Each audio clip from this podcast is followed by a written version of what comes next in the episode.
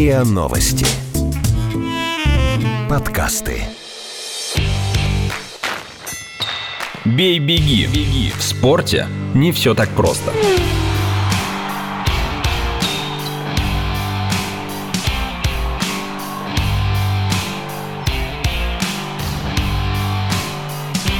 Бей-беги.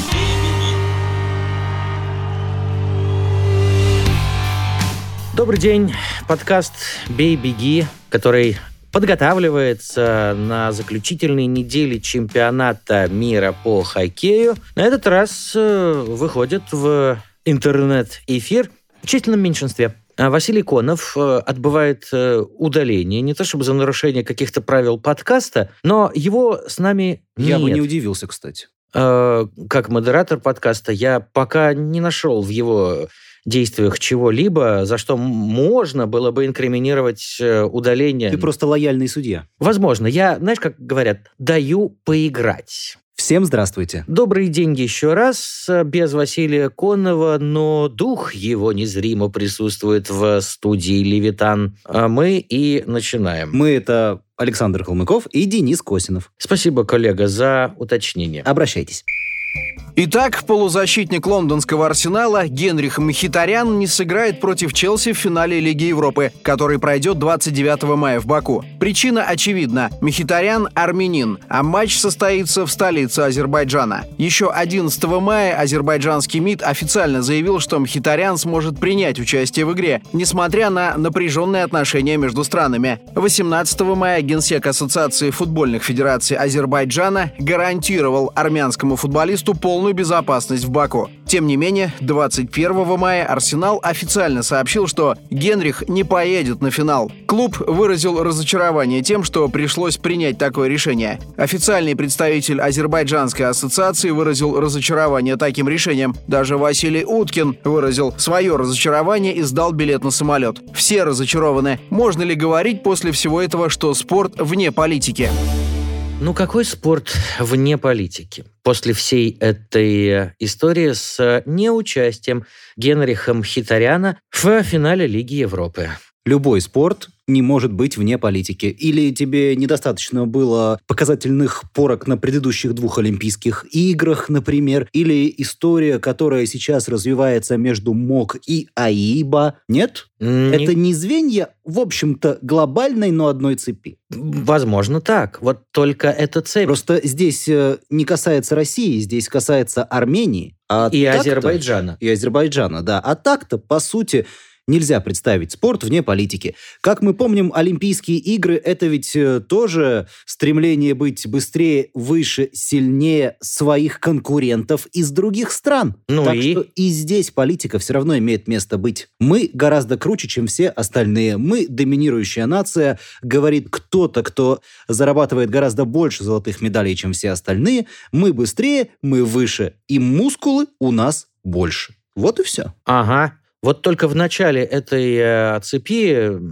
был э, барон Пьер де Кубертен, провозгласивший «О спорт ты мир». И, напомню, в «Оде спорта», за которую, кстати, Кубертен получил э, золотую олимпийскую медаль, была такая коллизия в истории олимпийского движения. Ты знаешь, деньги тоже придумали во благо, а потом из-за них друг друга начали убивать. Нет, конечно, дорога в ад вымощена исключительно благими намерениями. Но неужели та дорога, которую начал для человечества прокладывать Пьер де Кубертен, ведет нас прямиком в преисподнюю? Объясни мне, Христа ради. Но на самом деле нет. Так, А, э, Понимаешь, одно дело, когда ты являешься участником спортивного соревнования, мероприятия, пытаешься реально доказать, что ты быстрее, выше, сильнее, просто потому что это заложено в твоей природе, соревновательность, попытка доказать, что ты лучше, и совсем другое дело, как твои результаты интерпретируют те, кому, в общем-то, положено отсверкивать медалями, орденами, наградами и всему такому прочему у высоких чинов где-то там. Я же у себя представил Васю, который глядит в этот момент на тебя с э, презрительным недоумением и, словами, и что спрашивает, ты там «Чё ты плетешь, сегодня, поясни». да? Нет, ну все очень просто. Я не понял. Есть спортсмен, Есть низы, а есть верха. Вот задача низов – выполнять задачу, а задача верхов – отчитываться за выполненную задачу. перед кем, а не верхи? Перед теми, кто еще выше. Э, м, доберемся до самого верха, ему перед кем отчитываться. Саша, Саша. Друг мой, вот есть атлет. Всегда. Который стремится оказаться быстрее, выше и сильнее соперников. Ну и оказывайся себе на здоровье. А, Причем тут э, какие бы то ни было а, политические телодвижения. Дело только в том, чтобы ослабить соперника любой ценой и самому выиграть больше медалей. Да нет, Замечу, если... в случае с а, неучастием Генриха Мхитаряна в бакинском финале Лиги Европы медально от этого, гипотетически, выиграть может только Челси. Но не они же инспирировали всю эту историю. Да нет, конечно, это просто там банальная история, когда, ведь на самом деле впервые на моей памяти УЕФА настолько неудачно выбрал финал Еврокубка. А при чем тут неудача? Ты знаешь второго армянского футболиста, который имел шанс выйти в этот финал? Вот сейчас дело даже не в Мхитаряне, лондонском Арсенале или лондонском Челси. Мы с Василием Анатольевичем, поскольку он болеет за Челси, а я всю свою сознательную жизнь поддерживаю Арсенал, подумали, пум, круто бы нам вдвоем слетать в Баку на финал Челси-Арсенал. И ты знаешь, когда мы посмотрели билеты одним днем туда-обратно, без гостиницы, мы подумали, да ну его нафиг за такие деньги, лучше посмотрим в Москве. Эх, удивил. И а ты попробуй в Мадрид такие, слетать понимаешь? на, на Эль Классика. Там тоже будет не очень дешево. Однако, когда ты летишь в Мадрид, ценообразование билетов, отелей и всего такого прочего не зависит от того, что в этот конкретный день в Мадриде играют Реал и Барселона, например, или э, Реал и Атлетика. Ну хорошо, пусть это агрессивный бизнес. Именно он и есть. И из-за этого агрессивного бизнеса УЕФА наступает на собственные грабли, потому что болельщики Челси и Арсенала отказываются от билетов, которые они бы купили через свои клубы, то есть та квота, которая предоставляется клубам. Уже прошла информация от, по-моему, Times о том, что и те, и другие полную квоту не выберут. И более того, спонсоры УЕФА отказываются от билетов, которые им предоставляют. То есть сейчас на данный момент 27 тысяч продано, там, по-моему, из 70. Это говорит о том, что УЕФА что-то как-то, наверное, не угадал с местом проведения. Какое а вот отношение деловой... и секунду. Какое отношение деловой просчет э, маркетинговой службы УЕФА имеет к политике? Я тебя не про то спрашиваю, верно? А, в данном случае никакого. Я тебе просто говорю, понимаешь, о том, что не очень удачно было выбрано место финала Лиги Европы УЕФА. А уж то, что, извините, в лондонском клубе оказался армянский полузащитник, который не может прилететь в Баку, это, ну, как бы стечение обстоятельств. Извините, от этого никто не застрахован.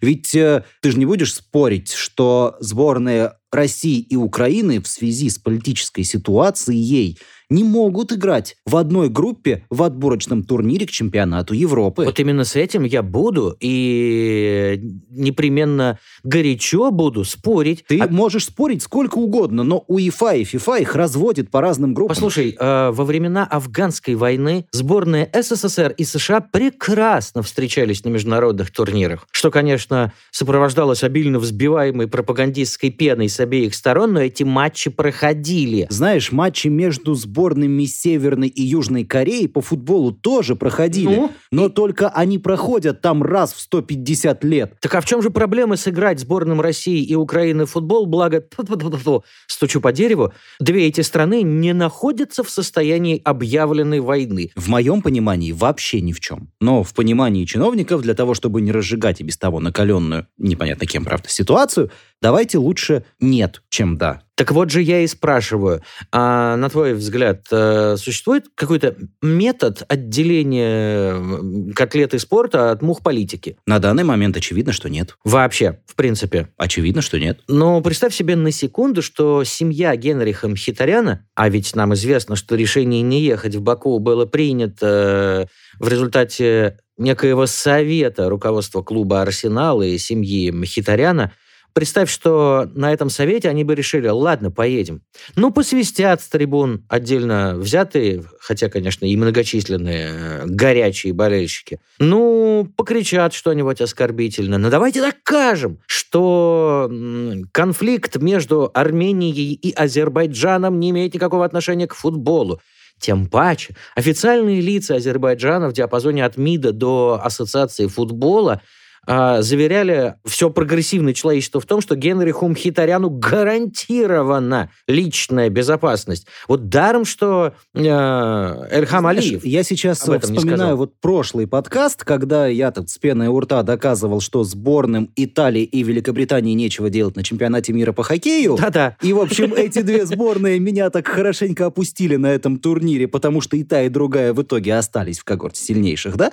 Василий Анатольевич мне тогда сказал, вот Василий Анатольевич, который здесь присутствует незримо, Да-да-да. мне тогда сказал, так, Саша, иди в ИХФ. Пост Рене Фазеля там освобождается. Так вот, я тебе хочу сказать, Денис, иди В УЕФА. Там, конечно, пост Чеферина не освобождается, но, тем не менее, ты мог бы там пригодиться. Просто на самом деле мы можем э, с Александром Калмыковым сколь угодно упражняться в острословии на эту тему, но... Но факт решень- остается фактом. Но- Генрих Мхитарян в финале в Баку не сыграет. На самом деле, это небольшая проблема для Арсенала. Нельзя сказать, что Генрих Мхитарян... Вот это... совсем меня не интересует, честно говоря, проблема Арсенала, в отличие от тебя. Это не системообразующий игрок этой команды, и без Генриха Мхитаряна Арсенал уж как-нибудь может обойтись. Вот если бы так случилось, что Азар был бы армянином, вот для Челси это была бы офигеть какая проблема. А то, что, ну, Генрих Мхитарян не сыграет за Арсенал в финале Лиги Европы в Баку, да и бог бы с ним. Он бы, может быть, и так бы не сыграл, даже если бы приехал. Дело в том, что, несмотря на все заверения официальных лиц Азербайджана в обеспечении гарантированной безопасности Мхитаряну, конечно же, ни у него, ни у его семьи такой стопроцентной уверенности в этом не было и, наверное, быть не могло. Два года назад мы вместе с нашим с тобой общим другом Александром... Александром Кузмаком, которого прочат на пост руководителя э, отдела связи с общественностью футбольного клуба «Спартак». И были- которому остается прокомментировать несколько решающих матчей чемпионата мира по хоккею в Словакии. Так вот, мы вместе с ним одновременно оказались в Баку по совершенно разным делам. И э, когда мы вечером встретились, он рассказал мне, самый, описал свое самое яркое впечатление от встречи с азербайджанскими футбольными комментаторами. Дай-ка угадаю. собственно, он и ездил туда проводить для них семинар. Да, Неужели его спросили, а что нам говорить, когда на поле выйдет Генрих Мхитарян? это точная цитата. Да? А? Саша посмотрел на них, не будучи идиотом, конечно, понимая, откуда э, возник этот вопрос, но все же ответил то, что единственное и мог ответить. Как что на поле говорить? выходит на Генрих поле выходит Мхитарян. Генрих Мхитарян. А дальше битых полчаса он вместе с своими слушателями обсуждал, как же все-таки решить эту сложную профессиональную коллизию, будучи азербайджанским футбольным комментатором. Увы и ах, спорт действительно не только не вне политики, а в иные моменты является ее наиболее ярким воплощением. О чем я, собственно, сказал в начале подкаста. Вот тебе еще один пример. Вот он мне сейчас в голову пришел, да? Ярослав Ракицкий. Ну да. Шикарный защитник. Он бы очень помог сборной Украины, однако после того, как он перешел в «Зенит», Андрей Шевченко его упорно в сборную не вызывает. И я не уверен, что это личное решение Андрея Шевченко. Я скорее уверен в обратном, ибо человек мира, каковым является обладатель золотого мяча и суперзвезда Милана, явно не должен мыслить э, категориями э, паспортной принадлежности. Собственно, то же самое. Вот тебе простой пример. Спорт не может быть вне политики. Я- По определению, потому что спорт – это тоже большая политика. Я пытаясь быть оптимистом, скажу на закуску в этой части подкаста, ну, лучше так, чем война. Это безусловно. Бей-беги. В спорте не все так просто.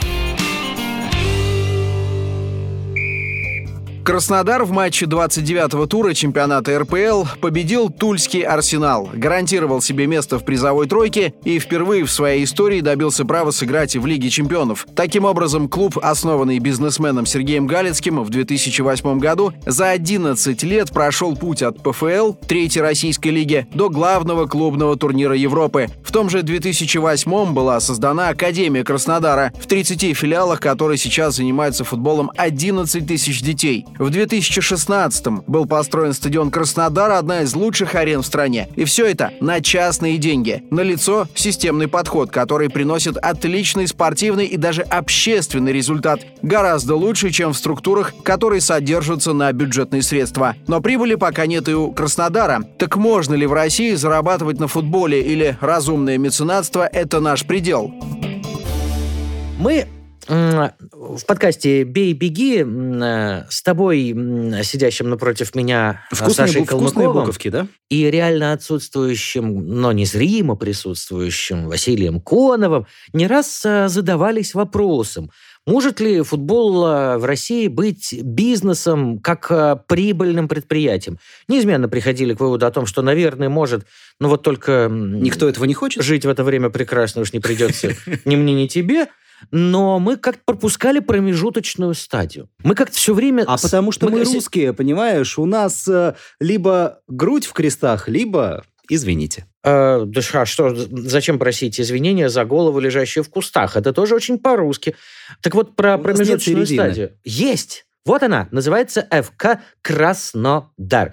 С моей точки зрения, у клуба и вообще всей футбольной структуры... Вот ты Сергей... сейчас обидел Краснодар на самом деле. Как то Чем? Ну вот мне сразу, честно говоря, в голову пришла фраза про залечь на дно в брюге про Тоттенхэм. Понимаешь, ни до вершин не добрался, ни не стал. Оставь ты, прости господи, спортивный результат. Во-первых, он и сам по себе неплох. Нет, ну ты сейчас, по сути, назвал Краснодар средним клубом. Нет, я назвал Краснодар ярким воплощением промежуточной стадии между футболом как прибыльным бизнесом типа Манчестер Юнайтед или Барселона. Лишь между топ-клубом и... И другими топ-клубами, которые в принципе не ставят перед собой задачу развивать бизнес.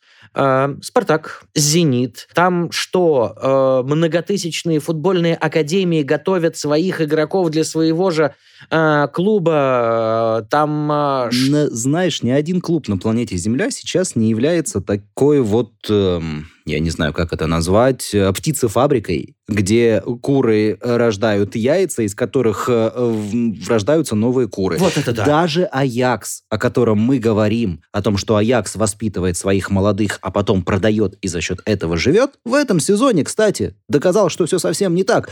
Аякс в рамках провалы своей Голландии тоже маленький, послушай, но топ-клуб. Послушай, провалы Барселона, сколько там воспитанников Барселоны сейчас играет в этом составе? Где эти Месси, Иньеста, Хави э, и все такие прочие. Слушай, провалы бывают у всех.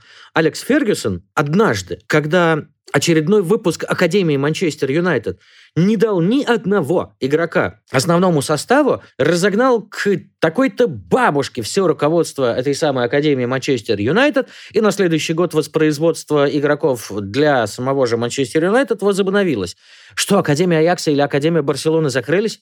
Нет, конечно, они ну продолжают вот, работать. Просто а главная команда, извините, не получает того, что она должна от них получать. А при чем здесь Краснодар, прости? Объясняю. А у Краснодара на данную минуту есть все признаки российского топ-клуба и все признаки футбольной успешной бизнес-модели, за исключением одного единственного. Чемпионства. Прибыли. Сергей Галецкий пока не получает прибыль от того, от своего актива под названием ФК Краснодар. Нет, ну почему? Вот Шаг, э, почему? Краснодар Потому... будет играть в Лиге Чемпионов. Они вот сразу уже получат вот те самые подъемные, которые причисляются клубам, да, за Послушай, Лигу Чемпионов. уровень рентабельности профессиональных российских спортивных клубов будь то баскетбол, хоккей, э, футбол или волейбол, составляет 15-20% от их бюджета. Я допускаю, что у Сергея Посмотри Галицкого с его рачительностью... На ЦСКА, и... московский футбольный клуб, да. посмотри, и ты поймешь, что ЦСКА, если не выходит в Лигу чемпионов, у него образуется дыра в бюджете, которую ЦСКА вынужден закрывать тем, что продавать своих лидеров.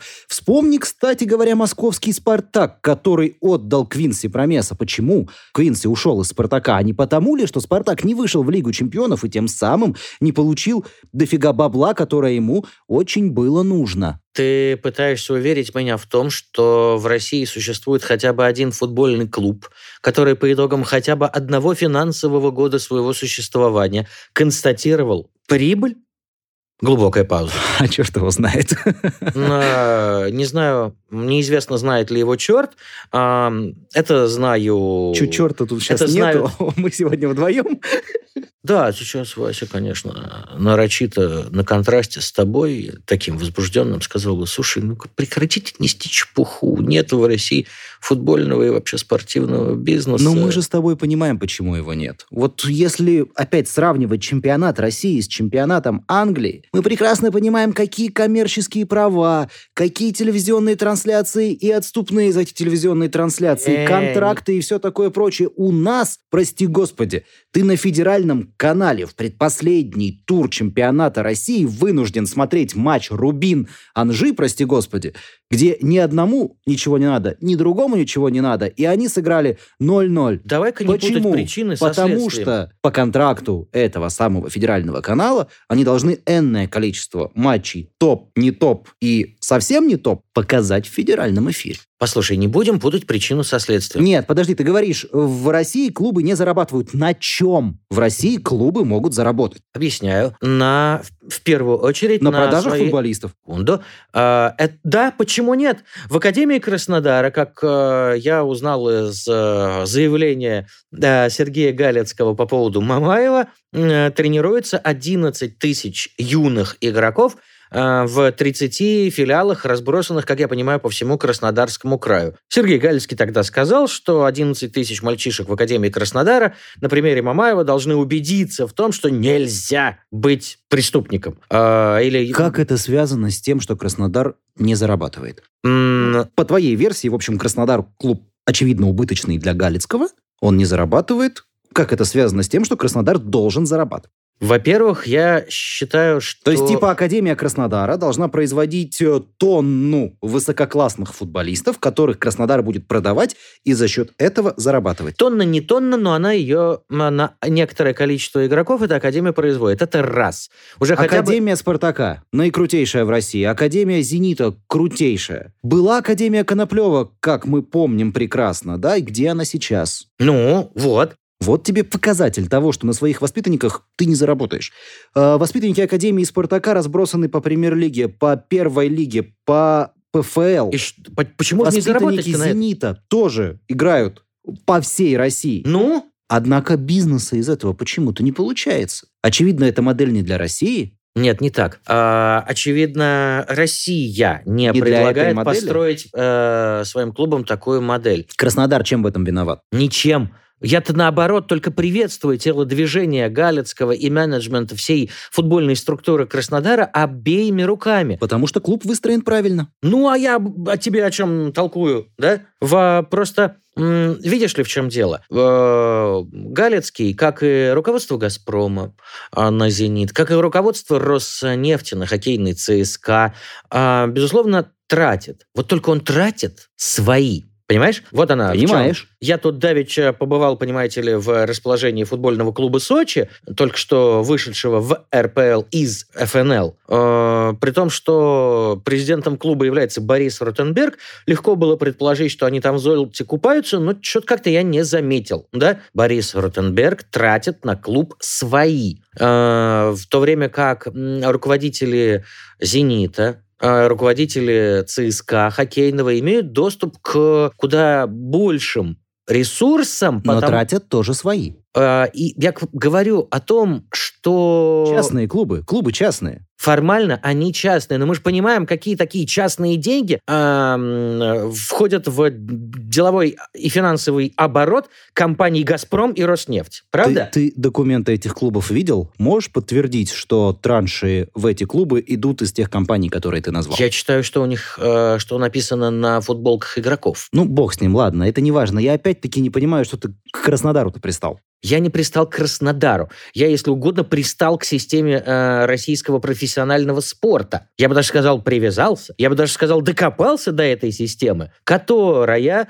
э, выстроена таким образом, что даже бизнесмен с, очевидно, огромным опытом делового успеха Сергей Галицкий не может добиться такого же коммерческого результата в случае своей футбольной структуры. Вот мне прям-таки вот обидно, что Ну, он... а ты уверен, что у него цель и задача именно сделать этот проект коммерчески успешным? Опять-таки, э, если мы говорим Конечно, не про уверен. коммерчески успешный проект, вот, например, Леонид Арнольдович Федун в свое время давным-давно купил «Спартак». Капитализация «Спартака» бешеная. Сейчас появилась своя арена, жилой комплекс вокруг этой арены, все это продается и так далее, и так далее. И в последние месяцы все громче и громче звучат разговоры, слухи и так далее о том, что Федун там рано или поздно «Спартак» продаст. Так вот, я тебе гарантирую, что если Федун продаст «Спартак», он его продаст в сумму во много-много нулей, превышающую ту сумму, которую он потратил на покупку клуба. И если Леонид Арнольдович захочет это сделать, он сделает себе на этом прибыль. Но однако же он «Спартак» не продает, даже несмотря на то, что, как мы с тобой понимаем, невозможно быть коммерчески успешным футбольным клубом в рамках нашего чемпионата и нашей действительности. Понимаешь, я толкую о том, что сейчас пример... Так может и Галицкий не хочет продавать, и может быть у него нет первостепенной задачи сделать Краснодар зарабатывать, коммерчески зарабатывать на клубом. активе можно не только путем его продажи, правда? Это Я говорю о- игрушка. Вот, так вот я тебе и говорю, что если столь успешные бизнесмены, как Сергей Галицкий, Леонид Федун, Евгений Гиннер, э, рачительно ведут э, хозяйствование в своих футбольных клубах, но не зарабатывают на них, то нам остается уповать на то, что хотя бы не убудет число эдаких меценатов отечественного футбола. А если бы система функционировала таким образом, чтобы на активе под названием футбольный клуб можно было бы зарабатывать, то в этот бизнес кинулись бы не только энтузиасты и меценаты вроде трех перечисленных, а и многие другие. Вот я о чем. Справедливо. Ну, и вновь э, очередную часть подкаста мы завершаем э, с надеждами, тем более, что пессимиста Конова реально нет, и мы можем позволить себе не слушать его ужасные пророчества. Давайте улыбаться. Бей-беги. В спорте не все так просто. Баскетбольный ЦСКА в четвертый раз в своей истории выиграл Евролигу. В финале был побежден турецкий клуб Анадолу Эфес 91-83. При этом за те 17 лет, что турнир проходит в своем нынешнем формате, ЦСКА всего лишь один раз не участвовал в финале четырех. Казалось бы, совершенно закономерный успех, однако комментарии участников и экспертов говорят об обратном. Президент ЦСКА Андрей Ватутин заявил, что весь сезон верил в успех и что главный тренер команды Димитрис Итудис сделал его счастливым. Разыгрывающий ЦСКА Серхио Родригес назвал невероятным то, что они смогли это сделать, а известный специалист Сергей Елевич сказал, что армейцам придется много менять, в том числе и на тренерской позиции. Так насколько закономерна эта победа, если в команде не все хорошо? И что же такое хорошо, если не то, что есть у самого сильного клуба мира за пределами НБА? Минуту назад Александр Калмыков предложил улыбаться, и вот он шикарный повод. ЦСКА выиграл Евролигу. Ты рад? Очень. Прям очень счастлив? рад. Ты знаешь, я на самом деле я и рад, и расстроен. Я рад за ЦСКА, но расстроен, потому что я должен был, честно говоря, в Викторию ехать, но у меня просто закончилась э, виза в паспорте, поэтому я не смог туда поехать. Так бы я был еще радостнее, потому что я бы наблюдал это Вот своими он. глазами, а так пришлось наблюдать э, по телевизору. Вот он момент истины подкаста «Бей-беги» э, от очередного его выпуска, да? Не поехал Калмыков в Виторию на финал четырех, и ЦСКА сумел победить. А ты думаешь, это как-то связано одно с другим? Э, Я, я приношу Бывают неудачу фартовые, ЦСКА. бывают Знаешь, нефартовые. Когда я в- был э, на матчах Евролиги в этом сезоне в Мегаспорте, ЦСКА почему-то всегда побеждал, понимаешь? Поэтому я бы не сказал, что одно с другим как-то связано. Хорошо. Эм, Пусть. Пусть даже, может быть, э, если бы ты приехал, э, то ЦСКА сыграл бы еще успешней. Слушай, Собственно, куда уж успешнее вынесли Реал в четвертой четверти матча в полуфинале вообще без вариантов, хотя все были уверены, что финал-то как раз пройдет Реал. А там вот так вот, просто умнички. Мне-то, болельщику ЦСКА, и вовсе нечему огорчаться в данной ситуации. У меня вызвали легкое недоумение после матчевые комментарии. Вот э, что мы... Чьи? Самые разнообразные. того же Андрея Ватутина, который заявил, что Дмитрий Ситудис сделал его счастливым. Ну, правильно, потому что до этого ЦСКА проигрывал то в матче за треть, ну, то, то в полуфинале, то в финале, да, хотя не так давно, конечно, выигрывал Евролигу уже при Итудисе. Но, тем не менее, мне очень понравился вот комментарий именно. Ватутина после полуфинала, когда его спросили журналисты, что это вы так радуетесь, он сказал, ну, просто надоело проигрывать. Там была другая фраза, но, в общем, смысл был примерно в этом. Меня, знаешь, меня несколько смутило э, вот какая вещь. После полуфинала я в Твиттере написал о том, что мужики-красавцы такой, зачехлили... опять он свои соцсети тут Реал пиарит. в четвертой четверти, а мне в реплае тут же пришли с вопросом из разряда «А сколько там очков набрали русские-то баскетболисты?» Я было хотел написать «Откройте протокол, да посмотрите», но предварительно сам открыл протокол и обнаружил, что ни одного в матче с Реалом очка не набрали российские баскетболисты. Это а с другой стороны, тема, да, да бог бы с ними. Российский клуб выиграл Евролигу. Месси тоже не испанец, и тем более не каталонец. Никого в Барселоне это не волнует. Я про другое. А, Родригес, который Серхио, Серхио, назвал невероятным то, что они это сделали. Они, ЦСКА, это сделали, выиграли Евролигу. Чего невероятного, я никак не пойму. За 17 лет существования турнира в формате финала четырех ЦСКА один раз в этот финал четырех не попал. Четырежды выиграл. Еще трижды играл в финале.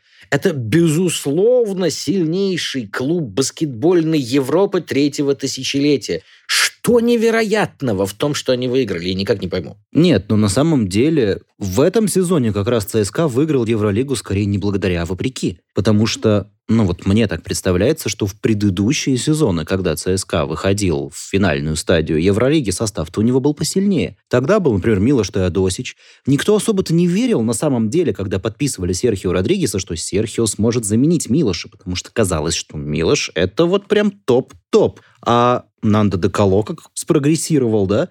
Серхио Родригес тоже прекрасно играл.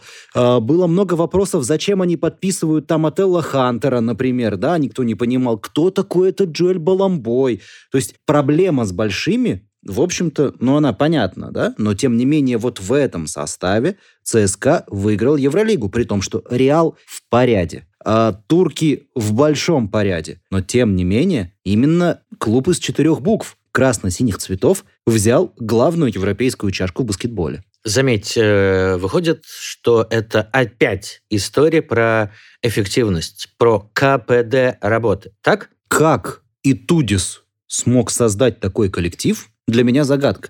Потому что мне на самом деле перед началом сезона казалось, что он уже в ЦСКА свой ресурс выработал. А он взял и по одному щелчку просто дал понять, что ничего подобного. Я ведь прекрасно помню, как Ватутин анонсировал назначение Итудиса на пост главного тренера ЦСКА. Он тогда говорил о том, что мы не хотим следовать трендам, мы хотим сами задавать тренды. И мы берем этого тренера для того, чтобы показать, что вот есть молодые тренеры в Европе, которые способны эти тренды создавать. В общем, я и тогда скептически относился к этим словам, uh-huh. но время показало, что руководитель ЦСКА был абсолютно прав, на 100%. И как бы там и Тудиса не обвиняли в том, что он не доверяет российским игрокам, как бы его не обвиняли в том, что при нем не прогрессирует Андрей Воронцевич и так далее и тому подобное, что мы видим? Мы видим ЦСКА, который при Тудисе дважды выигрывает Евролигу, мы видим сборную России, которая отбирается на Кубок мира, новое название чемпионата мира. Угу. То есть я не могу сказать, что э, отечественный баскетбол в какой-то дыре или яме, да? Угу. Результаты говорят об обратном. А... Пусть даже в ЦСКА, в Евролиге не, не зарабатывают очки российские баскетболисты. Это российский клуб, где помимо иностранцев россияне тоже играют. А мне кажется, что мы с э, незримо присутствующим Василием Коновым вообще были бы а, рады констатировать, что то появился такой тренд в отечественном спорте – эффективность. Когда были тучные годы, и владельцы клубов, эм, а, руководители федерации денег не считали, то пытались э, чисто деньгами решить все мыслимые спортивные задачи. В баскетболе ровно такая же история, кстати говоря, была, она и сейчас есть. Я не буду называть руководителя одного из баскетбольных клубов, который, э, ты, наверное, прекрасно знаешь, наша общая коллега Александра Лыскова про это рассказывала. Э, формирует команду просто. Я хочу вот этого, или ему говорят, нам нужен вот этот. Он говорит, хорошо, сколько денег заплатить? То есть здесь не стоит вопрос, нужен он или не нужен. Сказали, нужен, или он сказал, я хочу, а дальше сколько мне нужно оценивать. Расточительные богачи на Руси еще не перевелись, кто спорит. Вот только их стало меньше. И мне кажется, что уже очень многие футболь, э, футбольно-баскетбольные и прочие спортивные менеджеры – наконец, становятся менеджерами, а не освоителями бюджетов. Они уже пытаются тщательно оценить свои ресурсы и выжать из этих ресурсов максимум. И это только то, что касается высокопрофессионального спорта. Вот как бы еще у нас массовым, да детским спортом руководили эффективные менеджеры, ну, тут вообще настала бы жизнь замечательная. А что касается ЦСКА, то самым странным мне показалось суждение Сергея Елевича, заявившим, что ЦСКА, дескать, придется, слишком, придется много менять, в том числе на тренерской позиции. Э, это вот с чего он так решил? Это когда было заявление? Ну вот после финального матча, что, дескать, молодцы, но вот э, придется им менять. Ну, может быть, я, я просто не могу говорить за тренера, да, потому что я не знаю, в каком контексте это было сказано, но в общем, все, что я думаю по поводу ЦСКА, по поводу Итудиса, по поводу формирования команды, я уже, в общем-то, сказал. Я... Ему добавил свой взгляд на тенденции как таковые. Я, общем... Мы с тобой такие молодцы договорились, Конов нам помешать не мог, но Елевич тем более на это не способен в рамках подкаста «Бей-беги». Единственное, что, может быть, мне обидно, это вот возвращаясь к предыдущей нашей теме, ко второй теме этого подкаста, мы сейчас говорим про баскетбол. Баскетбол объективно, кто бы что ни говорил и не думал, уступает по популярности и футболу, и хоккею. И если мы говорим о том, Спасибо, что Кэп. вот сейчас система в баскетболе выстроена правильно, то неплохо было бы, чтобы такая же система и также работала бы и в более рейтинговых видах спорта. Ну, как это...